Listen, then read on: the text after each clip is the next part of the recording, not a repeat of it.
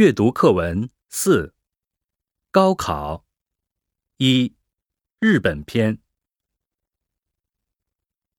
在日本怎么考大学呢？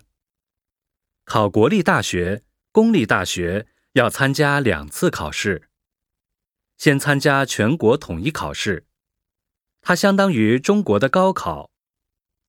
然后再参加各个大学的入学考试。日本大学四月份开学，全国统一考试每年一月份举行，各个大学的入学考试在二月份或三月份举行。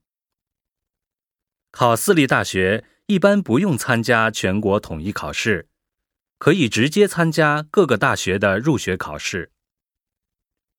入学考试有两种，一种学生可以自由报名。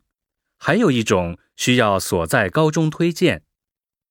另外，有的私立大学按全国统一考试的分数录取学生。